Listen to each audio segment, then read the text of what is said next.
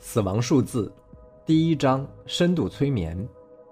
七月二十一日下午三时许，天南市火车站出口处，一辆警车停在出口不远的道路上，几个身穿制服的警察紧紧盯着出口的大铁门。前来接车的人们远远地站在一旁窃窃私语，议论着是否出了什么案子。天南市火车站是一个小站，车次不多。唯一的几趟车次，也就是省内的车次经过，马上要到的这一趟，就是省城方向过来的列车。远远的听到火车停车的声音和旅客下车的嗡嗡声传来，长长的出站道出现了旅客的身影。哎，来了来了！接车的人都开始涌向大铁门，检票员也打开出站口的铁门，等待下车的旅客检票出站。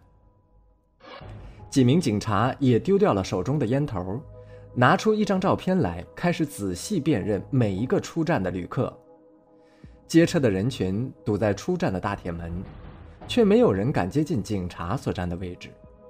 中国人对于警察和军人都有一种莫名的敬畏。随着时间的推移，人群开始渐渐变得稀少，大部分旅客已经出了站。但看情形，这几名警察依然没有找到自己的目标。围观的人远远地站着，依然在等待好戏的上演。出站的人渐渐稀少，铁门内的检票员也开始聊起天来。他们对门外站的警察也有一些好奇，虽然没有说什么，但是目光总是不时地扫向警察，然后回头向出站口的方向张望。出站道方向已经没有了乘客的身影，检票员准备重新锁上大门。就在这时，出站道处出现了一名女子，所有的人都伸长了脖子。这是一名身穿着黑色紧身裙的女子，长长的卷发随着她的走动跳跃着，自然扭动的纤细的腰身和白色修长的大腿，让人不由得联想起一个词来：风姿绰约。女子越走越近。依稀可见他掩藏在墨镜下姣好的面容，看热闹的人群不由得攥紧了拳头，他们忽有一种奇怪的想法：这样的一名女子是不应该被警察抓到的。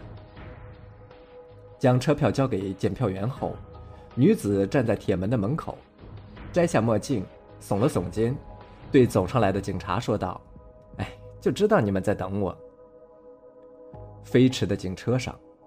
啊，不好意思啊，我这个人不喜欢跟别人挤，下车晚了点儿，再加上方向感比较差，刚才让大家久等了。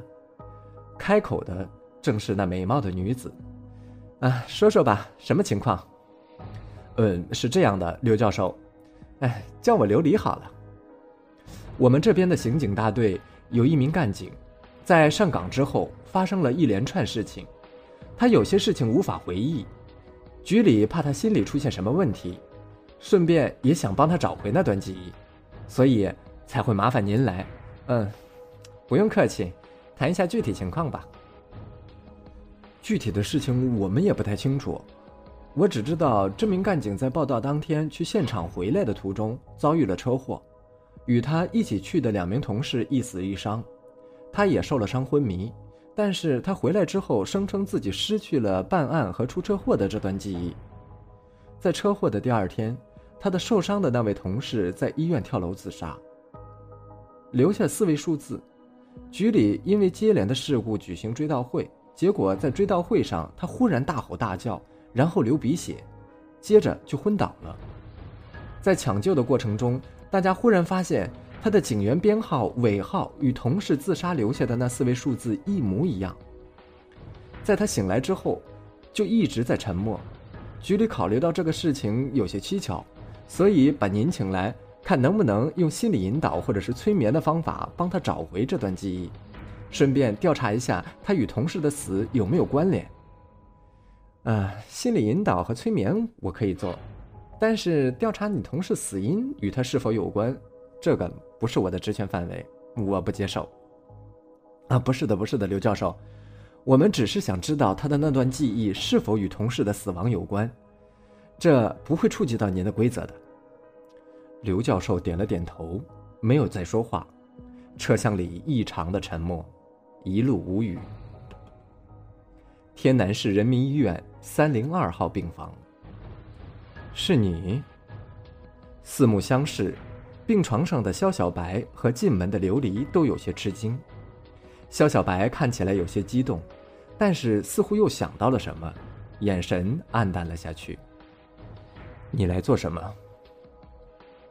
给某人做心理引导和催眠治疗。你不要忘了，我读的可是心理学。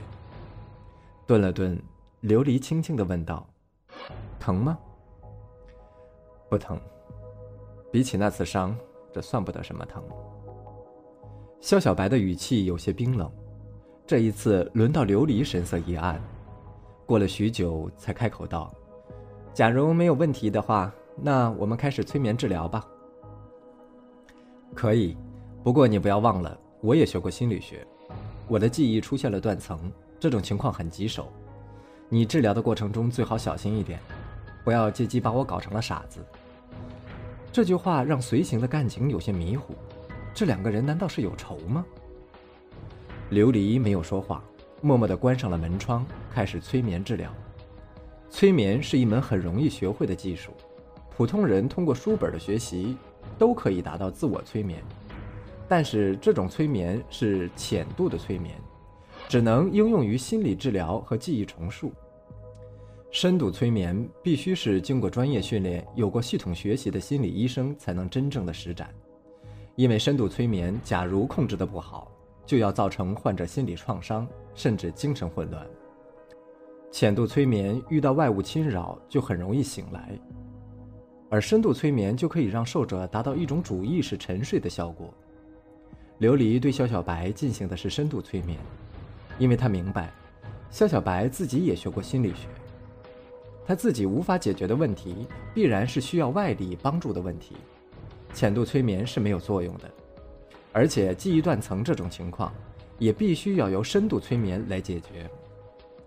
长长的舒了一口气，琉璃擦了擦额头的汗水。催眠的最大难点就是让受者集中注意力，忽视周围的环境，进入主意识沉睡状态。但是对于自我意识强烈且学过心理学的人来说，催眠的难度就有点大了。终于完成了催眠，下一步就是引导被主意识压抑的记忆了。现在时光回到七月十五日下午，你现在站在案发现场，小小白，你告诉我，你看到了什么？琉璃用一种悠长低沉的声音问道：“血，好多的血。”肖小白的身体忽然开始剧烈的颤抖，鼻子里涌出大团大团的鲜血，在场所有的人都惊呆了。